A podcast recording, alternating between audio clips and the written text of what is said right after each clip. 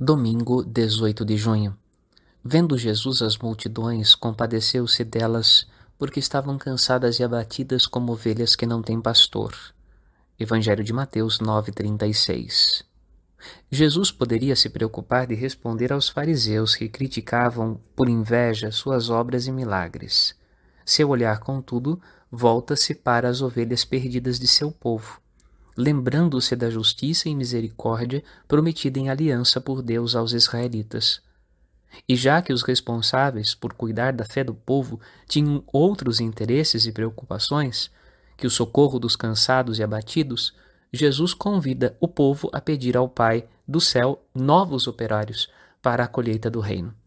Deste modo, a igreja nascente é fruto da súplica das ovelhas sem pastor, unidas à oração de Jesus.